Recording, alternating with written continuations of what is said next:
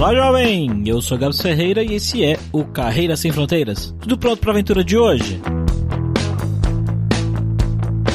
Em meados de 2012, eu decidi que eu ia me tornar desenvolvedor iOS e fui fazer um curso na Kaelon, a primeira empresa do Grupo Alura. E pesquisando e seguindo referências da comunidade iOS no Twitter, eu encontrei o Fernando, que é o nosso convidado de hoje. Eu lembro de ler bastante coisa do blog dele e tweets bacanas que ele compartilhava. Hoje o Fernando já está há seis anos no Japão e ele tem uma experiência diferente do que a gente está acostumado a ver de pessoas que costumam ir trabalhar no Japão. Ele já foi com visto de trabalhador foi com a família e tem muita coisa legal para contar sobre o período de adaptação e a vida por lá. Bora lá então.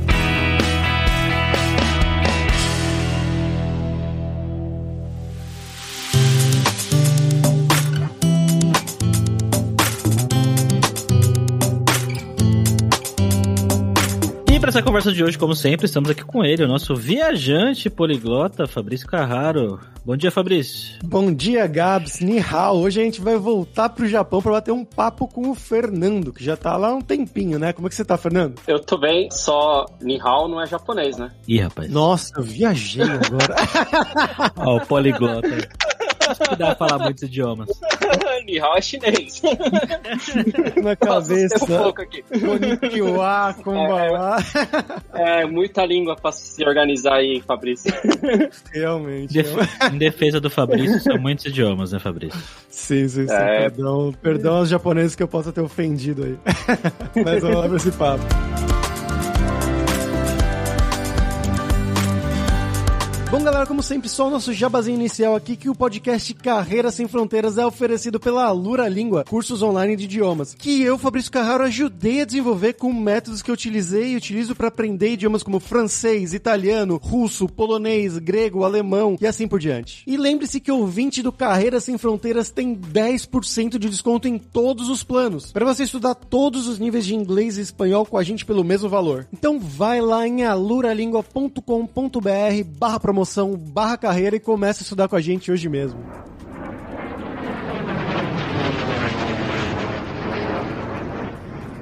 Mas bom, Fernando, para começar aqui, como todo mundo, né, a primeira pergunta que a gente faz, a gente pede para os nossos convidados se apresentarem. Então, conta um pouquinho quem é você, onde que você nasceu no Brasil, cresceu, o que que você fez, estudou, um pouquinho do seu passo a passo e como é que você foi parar aí no Japão, cara. Puxando para agora, né, eu sou desenvolvedor de software, engenheiro, já tô na área aí há muito tempo, comecei muito cedo, estudando sozinho. Acho que o Gabs falou que já tinha ouvido falar de mim, né, tem o blog, sempre sempre bloguei bastante coisa sobre iOS, Twitter, sempre puxei bastante a comunidade no Brasil quando estava no Brasil. E nos últimos seis anos vim parar aqui no Japão, né? Eu até brinco, eu gosto de dizer que eu não escolhi o Japão para vir. Na verdade, o Japão me escolheu, porque no Brasil eu cresci no meio de muitos descendentes de japonês, né? É, meu primeiro amigo de escola, assim, que eu tenho lembrança, que eu tenho amizade até hoje, ele é Sansei, né? Os avós são japoneses, os pais são Nisei e ele é Sansei. Então, foi algo que meio foi natural para mim, por ter crescido dentro da comunidade Nipo, Santo André, no Brasil. Foi algo que acho que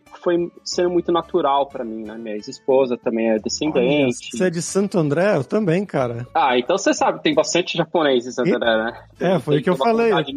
muito forte. É, eu cresci, meus melhores amigos crescendo, boa parte deles eram japoneses. É, e é engraçado que, assim, depois que eu vim pro Japão, eu fui descobrindo muita coisa, né? Que, na verdade, esses meus amigos, eles são Sansei ou Nisei, mas não são japoneses. Muitos deles são de Okinawa. Uhum, sim, a minha primeira é namorada ilha... é japonesa e a família dela é de Okinawa, inclusive. É, então, aí foi engraçado que quando eu cheguei aqui, muita coisa assim, nossa, isso não era o que eu comia na casa do meu amigo. E aí depois eu fui descobrir que não, aquilo era comida de Okinawa, era muita coisa foi abrindo minha mente. Eu falei, nossa, então tem o Japão, tem Okinawa, apesar de ser o mesmo país, eles já foram independentes, né? Mas a minha trajetória, ela foi um pouco diferente, assim, né, para vir para cá do que tem os decassegues, né, os descendentes japoneses que estão no Brasil que vieram, e tem aquele pessoal que vem com visto de trabalho, que veio por universidade, alguma coisa. No meu caso, quando eu vim para cá, eu acabei vindo. Era uma decisão que eu já tinha na cabeça, né, de sair do Brasil, trabalhar fora, talvez só por experiência, talvez por morar. Ainda não tinha aquele big picture formado, mas a minha esposa já tinha morado aqui, né? A gente tem dois filhos. Bateu aquela vontade, ah, vamos sair do Brasil, vamos buscar isso até por um futuro melhor para as crianças, né? Assim, oportunidades, né? Por várias questões, né? De idioma, por ela não falar inglês e toda aquela questão, ah, vamos para os Estados Unidos, mas putz, lá você não pode trabalhar porque você vai estar dependente do meu visto e assim ficar parado às vezes era algo que ela não queria, então a gente decidiu vir para cá, que era algo que ela já tinha morado, já tinha experiência, já tinha família. Eu vim para cá com visto de cônjuge, né? Mas é, ele já é um visto de residente mesmo, né? Então eu não tinha restrição, questão de trabalho e tudo. Então eu me direcionei, ok, vamos para o Japão. É, essa foi a decisão que a gente tomou e acabei procurando emprego. Eu vim já empregado, mas com visto de residente, né? Eu vim assim um pouco diferente do caminho que o pessoal que vem para trabalhar na área de TI acaba tomando. Né? E como é que foi o início da vida no Japão, cara? Encontrar lugar para morar, se adaptar e tudo mais? Foi difícil.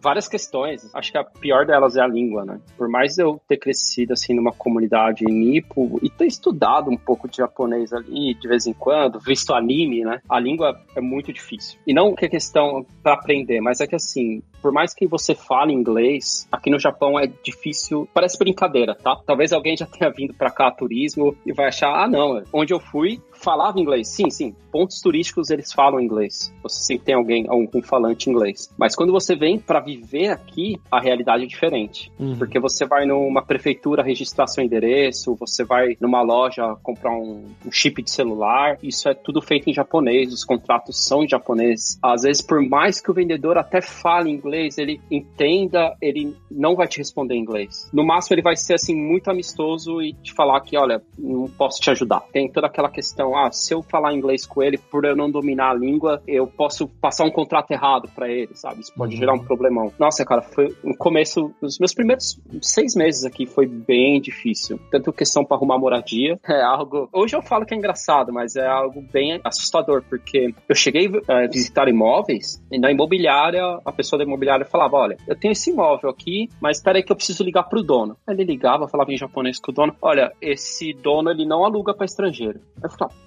caramba, eu vou pagar todas as taxas. Não, não, é, tem imóveis que realmente eles não aceitam estrangeiro. E na época eu fiquei abismado, né? Depois eu fui saber todo o background, o porquê, né? Os problemas que tiveram antes. Existe um, um preconceito, né? Meu primeiro mês foi assustador e os seis primeiros meses foram difíceis por questão de vir com o filho pequeno, né? Toda aquela adaptação de criança na escola, escola japonesa. Eles estudaram um pouco de japonês antes de vir para cá, mas a hora que chegou, né, bate a realidade, é bem diferente. Então eles começaram do zero mesmo ali no primeiro ano do, do ensino fundamental. Mas depois, assim, a vida foi caminhando, né? Eu acabei, fui me esforçando, aprendendo a língua, entendendo como a sociedade funciona, né? Tentando me adaptar à medida do possível. Até hoje, na verdade, eu ainda tento me adaptar à medida do possível. A realidade que eu sempre vivi aqui foi um pouco, não, ela é bem diferente dos decassegues que, que estão aqui, né? Porque os decassegues, eles vivem fechados em comunidades de brasileiros, né? Tanto que a primeira casa que eu aluguei aqui, na verdade, eu utilizei uma imobiliária brasileira. Hum, foi nossa. todo atendimento em português. Porque assim, eu não conseguia. Eu não conseguia. Então, eu saí de Tóquio, fui morar em outro estado, né? Que na verdade é o estado que eu moro hoje, até hoje. Só que hoje eu moro na divisa de Tóquio com Saitama, né? Saitama é o norte de Tóquio. Então eu moro na divisa. É como se eu morasse no ABC e trabalhasse em São Paulo. Só que eu morava ao norte de Saitama, já quase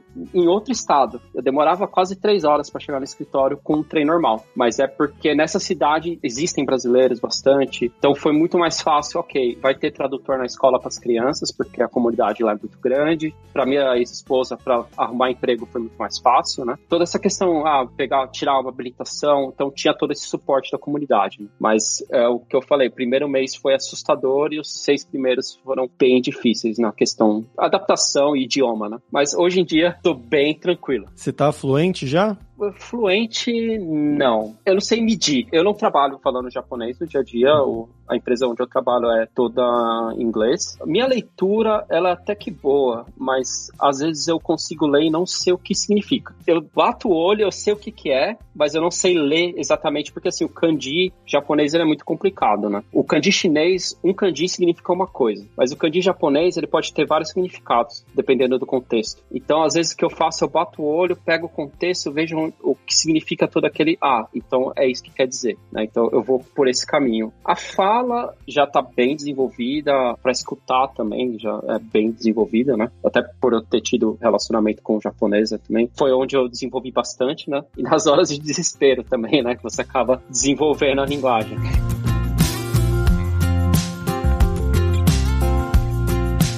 Mas aí você chegou no Japão, passando por todas essas complicações, né, dificuldades. E o negócio de achar trabalho, como é que foi isso, cara? Então, na verdade, eu já vim com trabalho. Quando a gente tomou esse plano, ok, vamos para fora? Vamos. Eu falei, então, peraí, antes de ir pra fora, eu preciso ver onde eu vou trabalhar. É, não, não, vou sair daqui à loucura, pegar todas as minhas reservas financeiras, ver o que vai dar. Não, comecei a procurar job post, né, de empresas japonesas, primariamente que aceitasse estrangeiros falantes inglês, né? E eu encontrei uma startup e eu comecei a trabalhar remoto com eles no Brasil até meu visto sair. Como eu vim com visto de descendente, né, com questão da minha esposa, o visto era um pouco chato ele é um pouco demorado, né? Porque tem que confirmar documento dos avós dela, e os avós dela já faleceram, então você tem um documento que é o Kosekitoron, que é, é, a árvore genealógica da família, né? Tem que provar o, o, avô dela, e esse documento tem a cópia no Brasil, tem que vir pro Japão, e eles certificam, manda de volta, então entra todo esse processo de visto, né? Então eu comecei a trabalhar do Brasil por essa empresa, fui acumulando salário, que eu falei pra eles, olha, não me paguem, deixa quando eu chegar no Japão, vocês me pagam tudo, né? Só que quando eu cheguei aqui, a realidade foi um pouco diferente, né? Eu já sentia que a empresa era uma startup bem pequena, que a empresa era assim, o CEO ele era um pouco autoritário, né?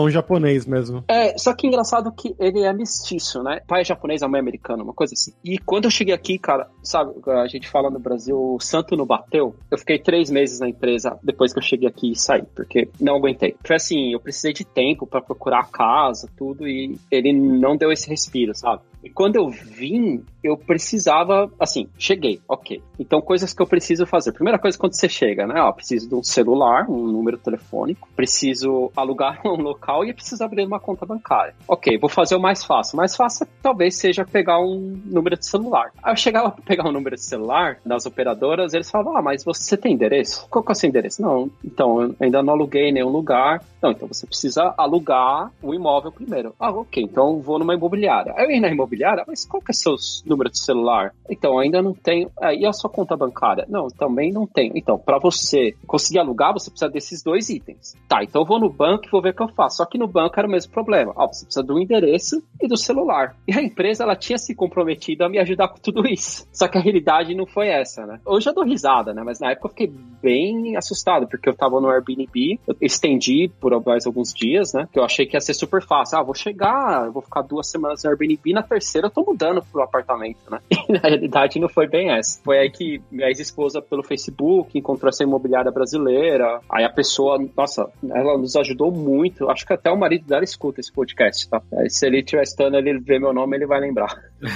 E eles ajudaram muito, assim, sabe? Desde ajudar levar nossas bagagens para casa, tipo, pegar, porque a gente não tinha carro, levar a gente no supermercado, porque a gente mudou pra uma zona meio rural, né? Então, putz, não dava pra ir no mercado a pé, então, ah, vamos no mercado, olha, compra isso, compra, vocês vão precisar disso, já tava chegando inverno, ó, vocês vão precisar de aquecedor. Foi assim, foram pessoas super bacanas. Então, ao mesmo tempo que eu tive os problemas, eu tive pessoas muito boas, assim, ajudando nesse começo, né? Então, foi, teve um balanço, assim, mas é, meio assustador. Arrumar a casa foi difícil, abrir conta foi difícil, pegar um celular, um chip de celular foi um pouco complicado também. Hoje em dia eu tiro de letra, né? Sempre que eu vejo que tem algum amigo brasileiro, alguma coisa vindo pra cá, eu já, olha, faz isso, faz isso, faz aquilo, se precisar eu te ajudo, né? Mas no começo eu fui tendo que pegar esses macetes sempre com alguém do meu lado. Né? Mas daí, Fernando, você saiu dessa empresa, né? Como é que foi o processo de você achar um novo trabalho, né? E esse trabalho novo que você achou é o mesmo que você tá até hoje ou já achou outros vários durante o percurso? Não, não. A empresa que eu tô hoje é a empresa que eu mudei desde então, né? E é engraçado que para você ver, né? Tem brasileiro em todo lugar, né? Porque quando eu decidi sair dessa empresa, um brasileiro me contatou. Ele tem um, uma empresa de recrutamento e seleção aqui no Japão, uma startup também de seleção. Ele é Decaseg e mudou para Tóquio e acabou abrindo esse negócio. E ele me contatou e ele falou: Olha, meu sócio, meu associado, não, não é sócio, desculpa, ele vai te ligar. E é engraçado que me ligou falando falando em português também, né? Essa pessoa. E depois eu descobri que era um japonês, que Nossa. morou no Brasil por um tempo, aprendeu português, adora o Brasil. E a gente até ficou muito amigo, né? E aí eles me indicaram, falaram, ah, a gente vai te indicar para algumas empresas, né? Aqui funciona muito nessa parte de indicação, comissões, é algo bem comum no Japão. E aí eles me indicaram para algumas empresas, conversei com uma, não gostei, conversei com uma empresa mais voltada para o ramo financeiro, a questão salarial era legal, tudo mais, mas aí exigia muito mais idioma japonês. A empresa até se propôs, olha, você, primeiros seis primeiros meses, a gente vai te pagar um curso e tudo mais. Eu fiquei até interessado, e aí apareceu a Drive Mode, que é a empresa que eu tô até hoje. engraçado que a Drive Mode, ele falou, olha, a pessoa de lá vai entrar em contato, eu vou passar o seu telefone, tá? tá ok. Talvez ele não me falou de sacanagem, né? Porque quando me ligaram da Drive Mode, eu atendi em inglês, né? A pessoa do outro lado, né? É, o, o, João. Eu, Oi, Fernando, tudo bom? Meu nome é João, aqui da Drive Mode. Fiquei assustada, né? Porque é aquele negócio, putz, tem brasileiro em todo lugar mesmo. E aí foi, né, todo o processo seletivo. Foi engraçado, porque a gente foi domingo num café em Tóquio, eu, ele e o CEO, para conversar. Na época eu fiquei, nossa, hoje eu tô me metendo, né? E aí, história desenrolando, eles, ah, vamos fazer um período aqui como consultor, né? Porque a gente está precisando resolver alguns problemas. A gente está tentando levantar fundraising, etc. A empresa já tinha dois anos quase. Eu fiquei como consultor, eles gostaram e aí contratou, virei efetivo, né? Em resumo, né, o que eu faço. Muita gente me conhece como desenvolvedor iOS, né, mas não digo que eu sou um full stack, mas sempre gostei de mexer com muita coisa, desde eletrônica, web, mesmo iOS. E aí acabei entrando é, efetivo para estar tá trabalhando em todas essas frentes, né, até com hardware mesmo, né? Hoje, na verdade, a empresa que eu trabalho, a Drive Mode, hoje ela foi adquirida pela Honda, né? A Honda adquiriu a gente dois anos atrás. Então foi, assim, foi um processo bem bacana estar tá tudo envolvido no Japão e, tipo, ter essa aquisição. E a nossa empresa, ela é, um, é uma empresa americana, na verdade. O CEO, ele é japonês, mas ele vive nos Estados Unidos, né? Quando ele começou a ideia, ele contratou amigos que eram, é, alguns co-founders estavam no Japão, né? E a, acabou, ficou esse misto, né? A gente tem um escritório lá, um escritório aqui. Toda a parte de business acaba sendo mais lá, né? Mas o dia a dia, cara, é bem tranquilo. Talvez por eu não estar numa empresa tradicional japonesa, né? É algo que a gente pode até conversar, que é, é algo meio assustador, assim, quando você ouve as histórias, até na televisão mesmo, né? É toda aquela questão de overworking, né? Trabalhar pra caramba, 16 horas, não voltar pra casa, é uma loucura. Queria te fazer duas perguntas agora. O que você está fazendo atualmente na empresa, né? Que tecnologias você utiliza no dia a dia e como é trabalhar com japoneses? Essa parte aí de... Você falou que não é tão autoritário e mil horas por dia, mas conta um pouco mais da dinâmica de trabalho. Bom, o que eu faço hoje, eu lidero a parte de desenvolvimento de iOS na empresa, né? Como eu falei, né? A gente foi adquirido pela Honda. A nossa aplicação é uma aplicação voltada a motoristas, Drive Mode, Drive Safe, né? Que é o, é o nosso, é o nosso slogan. Todo mundo quer dirigir e quer usar o celular. Todo mundo sabe que é errado, mas todo mundo usa, né? Não deveria. A ideia inicial do CEO, alguns anos atrás, era uma interface no looking, toda interativa com voz e gestos, para que o motorista pudesse, olha, você quer usar o celular enquanto dirige, então a gente tem toda essa interface, né? Então essa é a ideia original da Drive Mode. E quando houve essa aquisição pela Honda, houve um, toda uma ideia de, bom, a gente tem todo o know-how de software, né, aplicação. Então, hoje a gente tem uma integração com hardware. A gente começou um projeto de hardware. Na verdade, eu comecei há dois anos atrás na Drive Mode, com o Arduino mesmo, né? Olha, vamos controlar por HID, a gente pode mandar eventos, então a gente pode ter um botão no volante, né? E a Honda já tinha alguns projetos desse em andamento. E eles sempre foram parceiros nossos do Silicon Valley, né? Eles têm uma, uma parte de research. Com essa aquisição, a gente acabou puxando esse produto para frente, né? Hoje a gente já tem esse produto para motocicletas, né? Então é, é, um hardware que fica na motocicleta e tem um display que replica, né? Os, é como se fosse um CarPlay, bem mais simplificado, né? Então os menus que você tá no seu celular do aplicativo da Drive Mode vai ser replicado na tela do no visor da sua motocicleta. Essa é a parte de, de apps, né? Que é, são coisas nativas iOS, coisas nativas em Android e toda a integração com Bluetooth, né? E na parte de servidor, cara, na verdade a gente tem todo um pipeline de data, né? Nosso forte sempre foi muito parte de data. E aí a gente usa muita coisa da plataforma do Google, né? A gente tem toda a nossa parte de API, usa gRPC. Nossa parte de infra, ela é bem enxuta, na verdade. Toda a complexidade do nosso business é do website. Não é nem porque a gente tem que ter uma API forte para ter um app mais dummy. Na verdade, nosso app ele é mais offline, porque é toda a comunicação com o hardware, né? Então é meio ali. Tem que acontecer no app tem que replicar na motocicleta. O motorista aperta um comando no volante e isso vai replicar de volta pro app. E aí o resto é integrações com apps de terceiro. Então são coisas assim bem no core assim, na parte de web, de back-end, a gente é bem simplificado, é bem chuto mesmo. É uma solução simples, mais para coleta de dados, para ver o behavior do motorista, né, o, o jeito que, que a pessoa está dirigindo e tomar novas decisões no aplicativo. Né? Bom, sobre o trabalho com japoneses a empresa que eu trabalho, eu acho que a gente tem quatro japoneses, cara. assim, a Honda, ela é totalmente japonesa, né? Mas o escritório da Drive Mode em si, a gente tem um, dois, é, o CEO, das, acho que são quatro ou cinco no total. E o resto são dois brasileiros, um espanhol, um tailandês, um chinês, um australiano, filipino. Cara, a gente tem gente de todo lugar. Ah, não, tem mais japoneses também. E, assim, como a gente não é uma empresa tradicional japonesa, as coisas são bem mais tranquilas, né? Mas existe algumas coisas. Talvez você já tenha ouvido falar, né? O pessoal já tenha ouvido falar. No Japão existe aquela questão da hierarquia, né? E a hierarquia é muito assim, da pessoa mais velha para a pessoa mais nova, né? Então, normalmente a pessoa mais velha, ela é vista como sênior, né? Não pela experiência técnica ou normalmente o mais velho ele é mais respeitado. Tanto que é muito comum você ouvir falar de empresas que começaram algum business, né? Sei lá, uma empresa brasileira que quis começar um business no Japão, trazer o business para cá, contratar um japonês normalmente mais velho, para ser o intermediador deles aqui, né?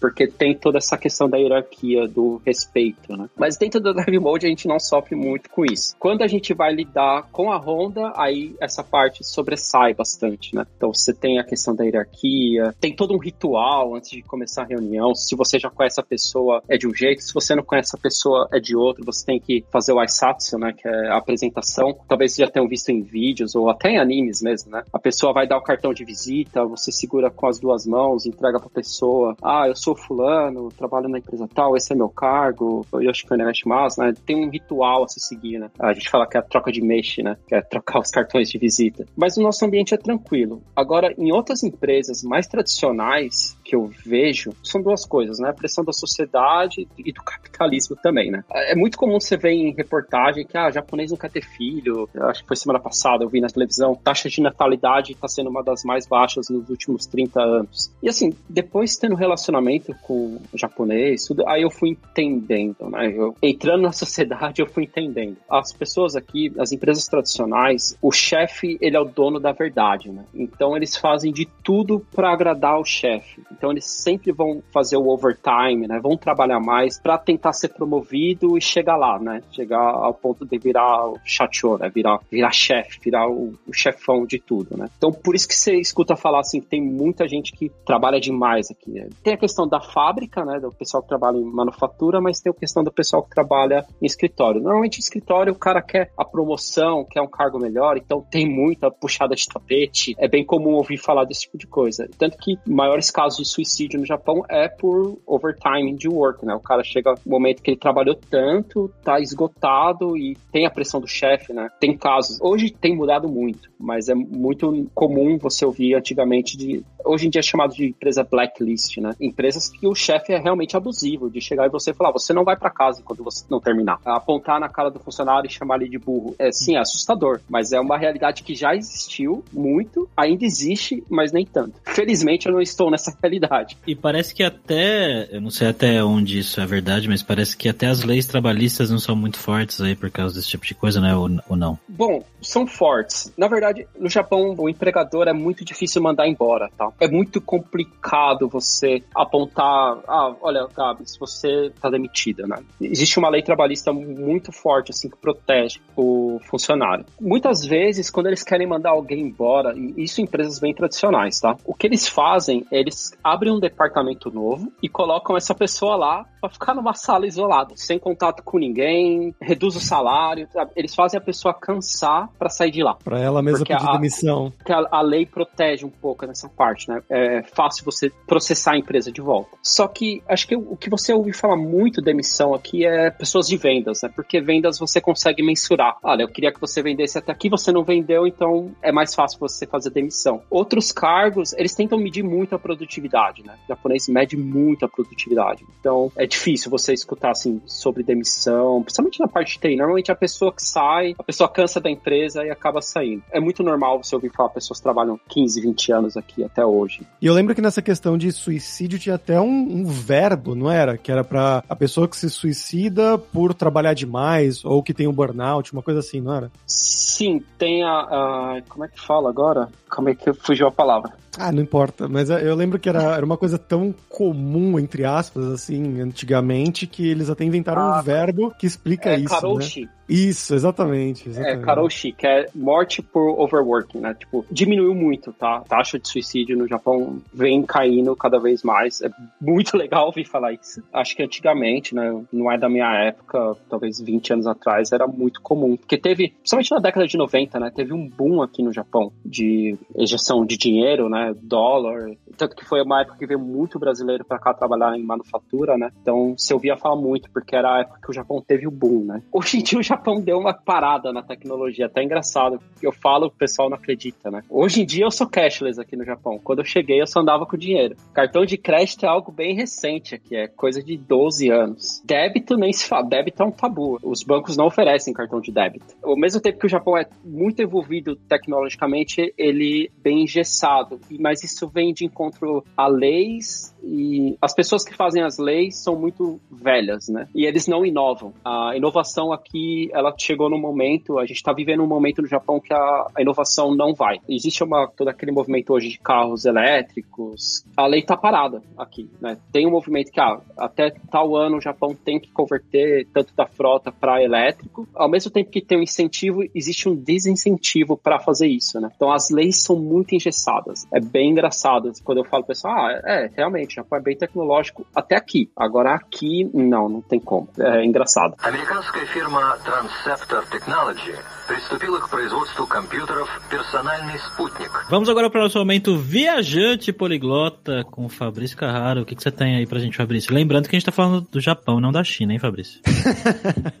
Perdão novamente, galera. Mas hoje a gente vai falar sobre o Japão e provavelmente vai ser a dica mais nerd que eu vou trazer aqui desde que a gente começou o programa, ou uma das mais nerds, junto com uma da Coreia também, que eu dei um tempo atrás, que é um anime que eu assisti recentemente. Eu já tinha começado há um tempo atrás e tinha gostado do começo e tudo mais, mas ele voltou porque ele ainda tá em desenvolvimento, ele ainda não terminou a última temporada, o último meio de temporada vai ser lançado ainda, eu acho que esse ano ou ano que vem, alguma coisa assim, que é o famoso gigante Shingeki no Kyojin, que em português, em inglês na verdade como Attack on Titan. Em português eu não sei como se chama, Ataque dos Titãs, alguma coisa assim provavelmente. Mas é um seriado, um anime que me surpreendeu muito pelos temas que eles abordam e pela crueza com que eles abordam esses temas. Basicamente, uma sociedade que sobreviveu a um ataque de titãs, na verdade, né? Tem uns humanos gigantes que eles funcionam mais ou menos como zumbis de 20 metros de altura, de 30 metros de altura e vão comendo humanos. E eles conseguiram se fechar em torno de três muralhas em um lugar lá do, do Japão, imagino. E eles têm umas tecnologias bem assim, steampunk, assim. Eles são ao mesmo tempo bem rurais, mas eles têm umas coisas muito tecnológicas que eles desenvolveram, afinal, para exatamente tentar se defender, tentar matar esses gigantes. E tem essas muralhas que protegem eles, mas em determinado momento vem o maior gigante que eles já viram, de 60 metros, que eles veem que ele é inteligente. Ele está sendo controlado e ele destrói uma dessas muralhas. É aí que começa a história do anime, que na verdade era originalmente um mangá, e aí começa bem aí. E aí vai contando a história de uma dessas pessoas, que ele era uma criança, que nesse ataque ele teve os pais mortos. E aí ele começa a tratar todo esse tema de vingança contra os gigantes. E no começo você acha que é uma coisa, tá, bobinho. É uma criança que ele vai se tornar o um super-herói e vai matar os gigantes. Só que você vai assistindo temporada atrás de temporada, você vai vendo como que eles vão tratando os temas, ok, uma sociedade pós-apocalíptica, que eles estão cerrados ali, mas vivendo felizes, só que agora eles estão vivendo com um medo constante de saber que tem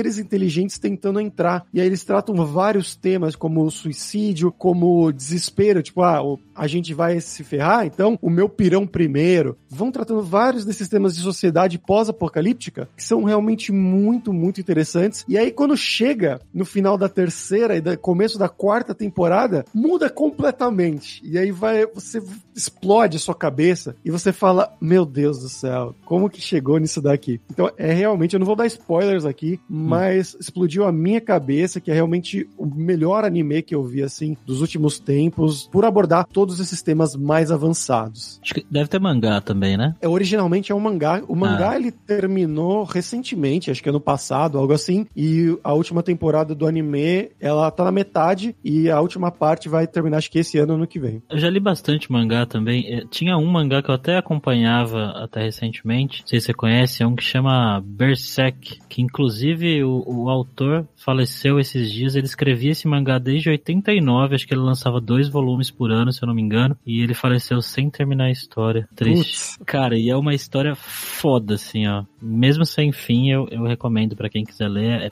pesado, assim. Eu lembro que eu comecei a ler na minha adolescência, ficava meio chocado, assim, porque é bem pesado. É uma, uma história que se passa numa época meio medieval, assim, e não vou ficar falando muito sobre isso porque fica até um pouco triste o cara morreu.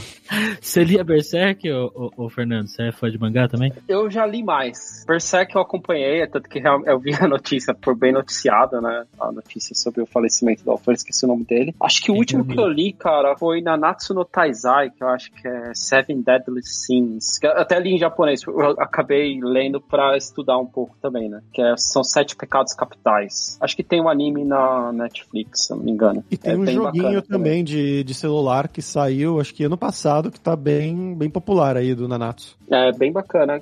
Isso é um negócio legal, que a gente conhece muitos animes no Brasil, né? Acho que o Brasil foi bem infestado desde a década de 90 com anime, mangá. E é legal quando eu comento, o pessoal, putz, eu assistia tal anime no Brasil. Putz, não sei. Aí você, pô, como assim não sabe? Aí você vai ver, cara, a infinidade de anime anime. Anime nem tanto, né? Mas mangás que existem aqui, que tratam diversos assuntos, desde uh, Attack on Titans, né? Os gigantes atacando a sociedade, desde animes que falam de relacionamentos, animes que contam história dos salarimans, né? Que são essas pessoas que trabalham no escritório, overworking, tentando ganhar promoção, mangás que contam, tipo, vida da dona de casa. Cara, é uma infinidade. Tem anime de tênis de mesa, de beisebol, de futebol. Eu fico impressionado. Não dá para acompanhar. Aí você entende que aqui as pessoas acabam tendo um nicho que elas seguem. Né? A gente acha que conhece muito anime e mangá no Brasil, né? A gente não conhece 10% do que existe aqui. É engraçado. É meio que uma novela, basicamente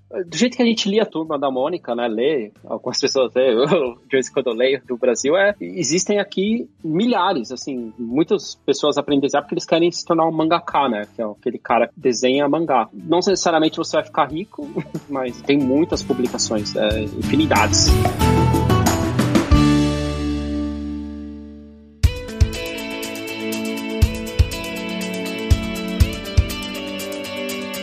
E, bom, você que já tá aí há bastante tempo, né? Eu quero que você conte coisas legais. O que, que o japonês gosta de fazer? O japonês vai no bar, o japonês vai na balada, o japonês pega geral? Como é que funciona a sociedade? e coisas legais para se ver também, né? Pontos turísticos ou coisas desconhecidas do grande público que você goste. Pô, eu acho que é legal falar dos estereótipos, né? Acho que todo mundo já viu, acho que em anime ou até em filme, aqueles japoneses saindo do bar com gravata na cabeça cambaleando, um abraçando o outro. Isso é real, cara.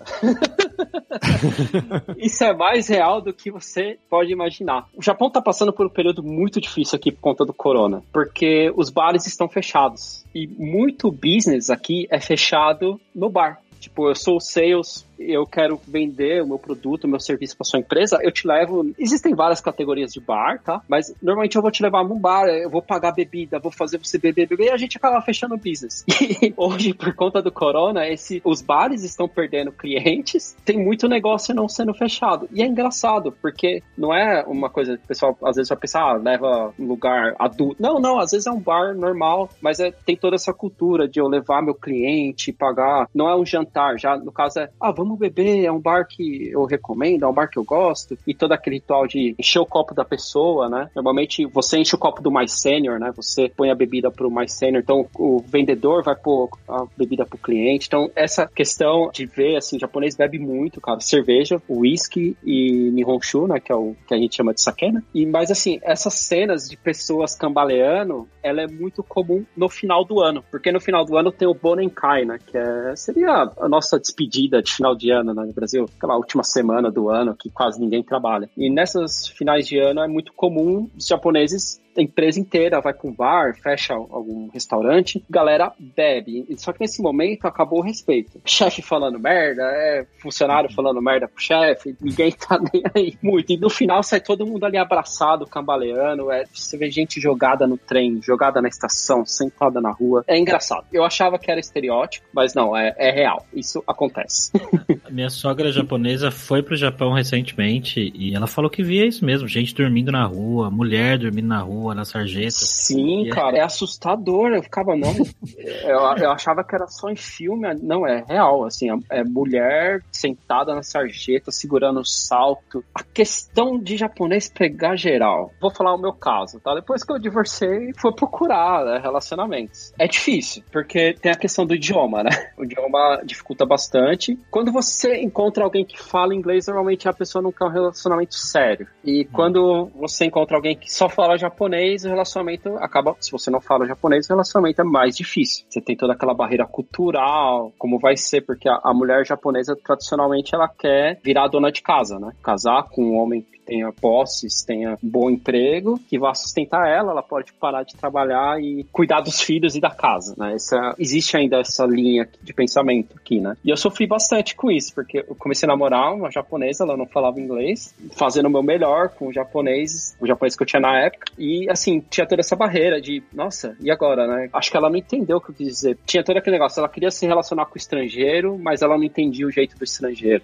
Eu entendi o jeito dela, né? Mas eu falava, olha, eu não vou fazer assim porque eu não sou assim, sabe? Eu falava, né? Não sou japonês, então não espere que eu vá agir desse jeito, né? Tem essa parte. Mas a questão dos japoneses e relacionamento entre eles é um, um, negócio que só existe aqui, cara, que chama Gokon. Os japoneses têm um grupo de amigos, normalmente são quatro e quatro, são quatro homens e quatro mulheres, eles se organizam. Provavelmente um dos meninos conhece uma das meninas, né? E eles falam: olha, vamos fazer um Gokon, que é o quê? São quatro de um grupo, quatro do outro, eles vão pra um bar, um restaurante, algum local, para se conhecer.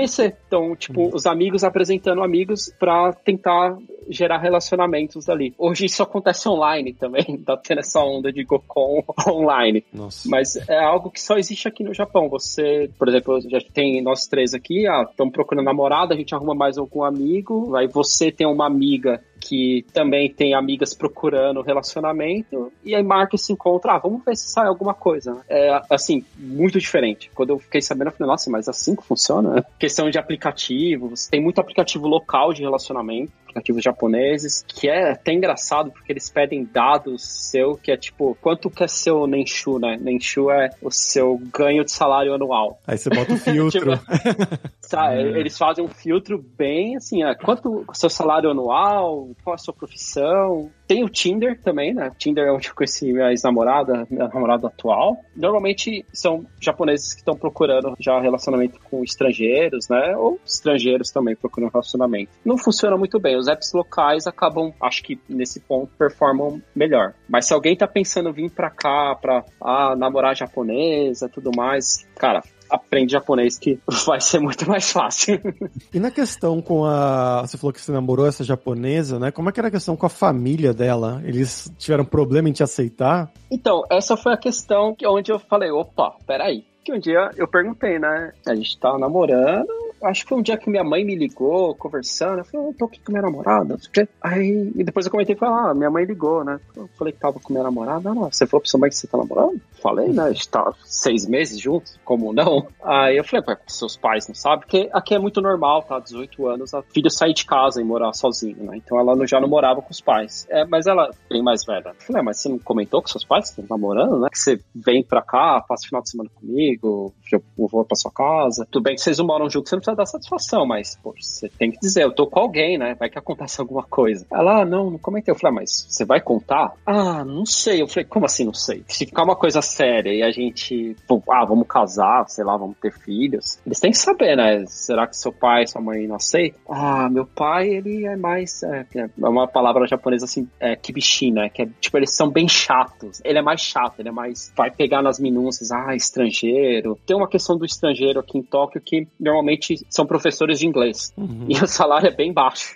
Então tem, a família olha muito para isso também, né? Ah, ele vai olhar, estrangeiro, que não sei o quê. E eu falei, mas e, e, a mãe, né? A minha mãe eu já não sei, mas talvez também ela não goste muito. Eu falei, pô, então o que, que eu tô fazendo aqui, né? Aí foi, foi assim, foi onde o relacionamento deslanchou para não dar muito certo, né? Mas tem famílias que aceitam muito bem, mas tem, acho que é, existe, assim, muito das, das famílias que não aceitam. Não é, talvez não é nem pela questão de, ah, ser estrangeiro. É aquilo que eu falei, né? Tem aplicativo que procura puta, quanto você ganha, né? Então acho que é, é mais a estabilidade, né? Hum. Por ter esse estereótipo de todo estrangeiro que mora em Tóquio. Né? Pessoal, olha, eu aqui, negro, cabelo meio pichain, sempre. Normalmente eu acho que meus vizinhos, eu comprei um apartamento aqui, né? E acho que meus vizinhos, inicialmente, eles pensam que eu sou professor de inglês, né? Porque é, uhum. é o normal aqui do estrangeiro que mora em Tóquio é ser professor de inglês. Então, normalmente o incoming já não é legal tá? E você fala, não, eu sou engenheiro, trabalho pra Honda. Ah, putz, aí a figura já muda, né? Uhum. Então tem todo esse estereótipo, então tem todo esse medo. Como minha filha vai se manter, né? Como namorando um estrangeiro, né? Casando com um estrangeiro. Acho que existe muito esse receio ainda. Bom, Fernando, agora vamos falar sobre dinheiro, cara. Eu queria que você contasse um pouco como que é o custo de vida aí no Japão, o que, que é caro, o que é barato, alimentação do dia a dia e tudo mais. Uma coisa legal no Japão é que a sociedade ela é bem equilibrada. O salário médio do japonês anual é de 4 milhões de ienes cerca de 40 mil dólares, que deve dar cerca, sei lá, um bilhão de reais hoje em dia. Mas, é, é provavelmente. Não, mas assim, a média é de 4 milhões de ienes, né? Isso é, seria mais ou menos 300 mil ienes por ano. A conta fácil é sempre fazer de um para um para dólar, tipo 300 mil ienes, 3 mil dólares, né? Adiciona mais um zero, então vira 3 mil dólares. Dá para viver legal. Você vai comprar seu PlayStation, você vai comprar sua TV. E a sociedade aqui é bem consumista. Existem incentivos para o japonês gastar bastante dinheiro mesmo. Aluguel é uma coisa cara. Pode ser caro porque você quer morar no centro de Tóquio, tá com 300 mil ienes, você não mora em Tóquio. Mas assim, morando um pouco nas bordas, que nem eu moro em Saitama, eu já moro em Saitama mais por opção hoje em dia, né? Mas você já consegue um aluguel razoável, coisa de 700 a mil dólares por mês, né? Só que a questão, quando você vai alugar uma casa aqui, existem custos adicionais muito altos. Tem aquela questão do kimono, money, que é o dinheiro da chave quando você aluga, tem a taxa do garantidor, e depois tem uma taxa que depois da segunda, que eu aluguei uma casa, aluguei um apartamento, depois aluguei, depois que eu divorciei e vim para um outro apartamento, já entendendo melhor japonês, eu entendi o significado daquele dinheiro, que é a taxa de gratificação, que é assim, o dono do imóvel pôs o imóvel na imobiliária, você alugou com a imobiliária, então você paga as taxas da imobiliária e você dá um dinheiro extra que vai ser passado para o dono do imóvel, para agradecer ele por ter alugado o imóvel para você. É coisa de um aluguel a mais. Então, sei lá, você vai alugar um imóvel de 100 mil ienes por mês, você vai gastar a primeiro mês, assim, para entrar por volta de 300 a 400 mil ienes. Bastante dinheiro. Para quem gosta de carro, cara, carro é barato é acessível, desde que você não more em grandes centros como eu moro, porque aqui o estacionamento é absurdo. Eu adquiri um imóvel recentemente, ano passado, me mudei faz três meses, ficou pronto, eu, me mudei faz três meses para cá, e quando eu fui comprar, uma das primeiras perguntas, eu não tinha carro já há algum tempo, onde eu moro eu não preciso, mas aquela curiosidade, quem sabe eu compre um carro mais pra frente ou não. E eu perguntei, né, ah, mas é, tem a vaga de garagem, como funciona? Não, a vaga de garagem você aplica, né, que você quer uma vaga de garagem, garagem e ela custa cerca de 300 dólares por mês. Eu falei, não, mas eu tô comprando apartamento, não é minha? Não, não. A vaga não é minha. Vaga do condomínio e você vai pagar por ela, se você quiser usar. Então é um custo muito alto para quem quer manter um carro nessa região já, grandes centros, né? Mas quem mora um pouco mais afastado, cara, você pode ter o carro que você quiser, é barato, o seguro é barato, dá para fazer uma festa legal.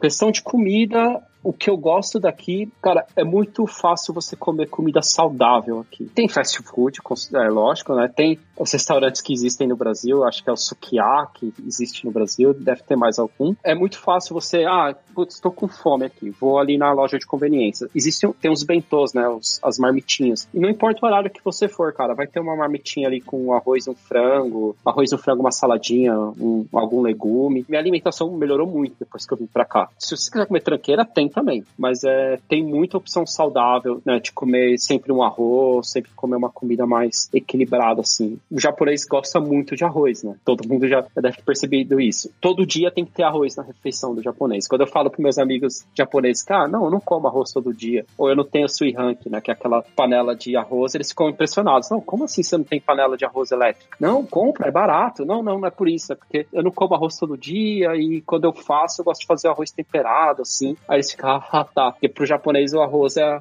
é aquela comida. Tipo, aquela comida tradicional. Preço, cara, é 10 dólares de 500 ienes a 1000 ienes, né? Que seria de 5 a 10 dólares. Cara, você come muito bem. Tá? Não tô falando de restaurantes chiques, mas você ir num lamen shopping, você ir numa loja de conveniência pegar um, uma marmitinha, ou até um restaurante, assim, mesmo centro de Tóquio, tá? Esses preços que eu tô falando não é de interior, não, é preço centro de Tóquio. Quem tinha um restaurante chinês próximo ao escritório que a gente estava anteriormente, que a gente falava que era o Smoke Chinese, porque infelizmente aqui no Japão tem restaurante que em Tóquio tem locais que você ainda pode fumar dentro do restaurante, né? E eu lembro que era 700 ienes, cara, e era muita comida, era muita comida. E 700 ienes é, sabe, são, é uma moeda de 500 e duas de, de 100 ienes. Comida é muito barata. Lógico, se você vai no mercado, quer comprar um puta bifão, né? Aquele steakzão, aí já é um pouco mais caro, né? Você vai pagar 2 mil ienes aí num pedaço, tipo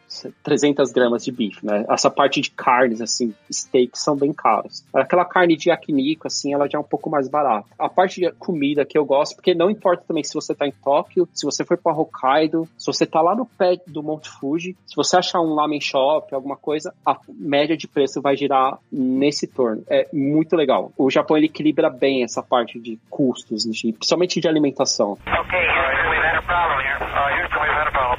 Oh, no! Fernando, pra gente fechar aqui agora é hora do perrengue, que é a hora que a gente pede pros nossos convidados contarem histórias engraçadas, gafes, mix, coisas curiosas que tenham acontecido com você aí no Japão. Putz, acho que isso é o que eu mais tenho. Hoje em dia nem tanto, né? Mas tem uma legal, quando eu entrei na Drive Mode. Como eu falei, eu entrei, é, é uma empresa, era uma startup bem roots ainda. Quando eu entrei, era um escritório bem pequeno, era no subsolo de um prédio. Bom, eles estavam correndo atrás da rodada de investimento, então eles, pô, vamos mudar para um escritório um pouco maior, né? Que a gente precisa comportar mais pessoas. E o escritório maior ele era num edifício residencial. E se você quer arrumar confusão com o japonês, cara, não tome conta do seu lixo. O lixo aqui é uma coisa levada a sério. Quando eu mudei para casa que eu morava, o meu vizinho ele era tipo síndico do bairro. A primeira coisa que ele me fez depois que eu me apresentei para ele, ele me trouxe uma, um panfleto para explicar os, os dias da coleta do lixo. Olha, esse dia é lixo combustível,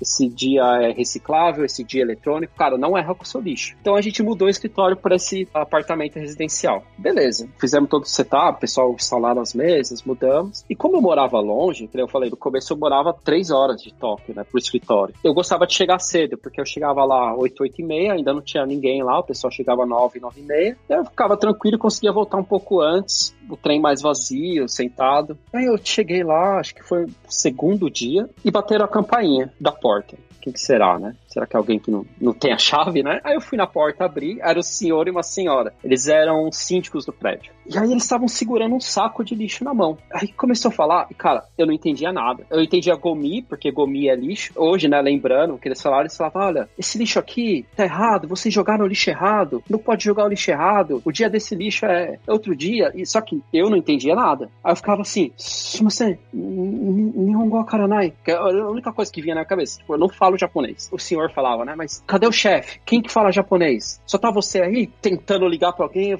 fazia assim com a mão, né? Espera, espera. Eu tentando ligar para alguém do escritório e o João, da época que é o João, é o VP de engenharia hoje em dia, era a única pessoa que vinha na minha cabeça. Na hora eu tava tão desesperado que até inglês eu não ia conseguir falar. Eu liguei, João, tô aqui, o vizinho tá aqui, tá reclamando do lixo. E ele tava no metrô e o celular dele não era a operadora japonesa, mas o celular dele ele tinha comprado fora, então a frequência do sinal não funcionava muito bem quando tava no metrô. Não funcionava nas mesmas bandas aqui, né? E ele, então, já fala com você, não tô escutando. E eu fiquei uns cinco minutos com eles ali, e eles falando lixo, lixo, lixo. Nossa, que situação, né? Aí daqui a pouco chegou o Seiji, que é um dos japoneses, e falou, ó, oh, Seiji, vizinho vem aqui, e acho que ele tava reclamando do lixo. porque ele tava com o saco de lixo na mão. Ele falou, ah, vai ter que esperar o João chegar, porque o João que é o responsável. Aí o João chegou e falou, olha, cara, não sei, tô até assustado, né? O que a gente fez de errado. Vamos lá descobrir, né? Realmente o lixo tava errado, mas o lixo não era nosso. Como a gente tinha acabado de mudar, e eles viram que a maioria que tava ali no escritório eram estrangeiros, eles assumiram que a gente jogou o lixo errado porque a gente não sabia o dia correto do lixo. Né? E aí ficou uma situação meio chata. Só que isso aconteceu umas duas vezes. Tipo, eles abriram o lixo, a gente olhou, aí abriu, não era, era lixo reciclável. Falou, olha, essas coisas. A gente falou, não, mas isso tinha sapato de mulher. Né? A gente, não, olha, lixo não é nosso, né? E aí aconteceu uma segunda vez comigo de novo. Aí a, o cara já olhou, ah, tal pessoa tá aí. Eu falei, daqui a pouco, né? Dei uma enrolada ali no que eu consegui. E aí depois a gente foi descobrir cara, no prédio tinha um dos que estava sendo usado como Airbnb. Putz. E isso desenrolou em toda essa situação. Mas foi umas duas vezes, assim, que aconteceu. E eu que tava no escritório. Só que me bateu um desespero, porque eu falava, eu não sei explicar. E a pessoa tá desesperada, querendo que eu pegue o lixo. Eu não vou pegar, porque não é meu. Eu lembrando hoje, assim, eu morro de dar risada. O João, a última vez que eu comentei com ele, ele, puta, é mesmo, né? Lembra? Você não falava nada de japonês. Porque o João, ele é brasileiro também, como eu. Não tem descendência nenhuma. Só que ele veio pra cá com 11 anos de idade. Então ele estudou aqui, fez hum. faculdade aqui, fez mestrado aqui. Ele é falante nativo japonês. Né? E a, a gente dá risada hoje, mas, cara, foi uma situação e lixo é uma coisa muito levada a sério, sabe? E normalmente seria engraçado, mas é triste. Normalmente, se tem um estrangeiro morando no prédio, ele é o primeiro a ser acusado quando o lixo é jogado errado. Não é brincadeira. Quer arrumar confusão com o japonês? Jogue seu lixo errado. Coloque o lixo queimável no dia de lixo reciclável, você vai ver o que vai acontecer.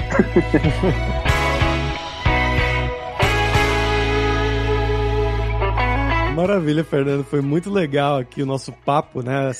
Até mais longo do que o normal, né, Gabs? Porque Sim. tinha muitas histórias muito legais, muitas coisas bem interessantes. A gente adora o Japão. Mas você quer divulgar alguma coisa? Só no Twitter mesmo. Quem quiser falar comigo no Twitter, perguntar alguma. Tá, tá afim de vir pra cá, né? Tem muita empresa foreigner friendly aqui que tá contratando. Muitas vezes alguém vem me perguntar, tem um Slack de iOS que eu participo. Às vezes alguém me manda uma mensagem no Twitter, oh, como que eu faço para ir pro Japão? Como você foi? Cara, fica à vontade para perguntar. Talvez eu não consiga dar todos os caminhos das pedras, né? Por eu ter vindo de outra maneira, né? Não ter vindo pelo toda a aplicação de visto de trabalho e tudo mais. O que eu puder ajudar, né? Quem quiser no Twitter, Fair Underline pode me mandar mensagem. Sempre que eu puder, vou responder. Tem a questão do fuso horário também. Então, se eu não responder imediatamente, lembra disso, né? Tô 12 horas de diferença, tô no futuro. Mas assim que puder, eu vou responder. Vou tentar ajudar ao máximo. É isso, cara.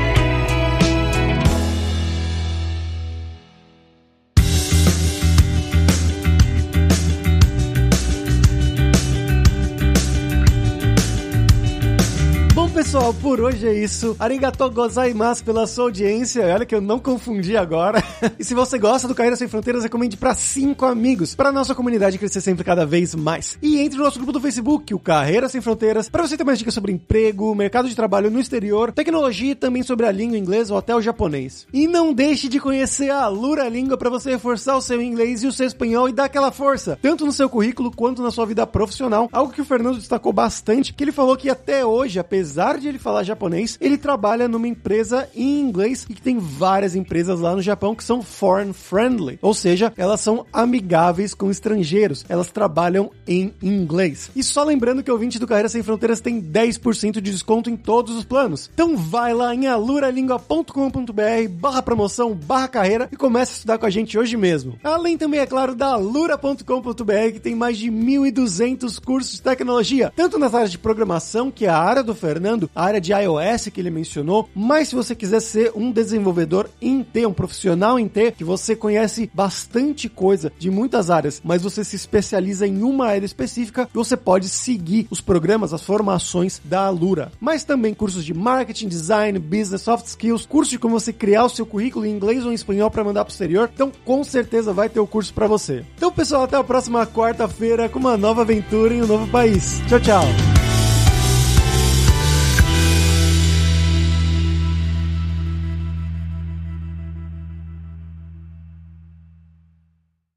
Este podcast foi editado por Radiofobia, podcast e multimídia.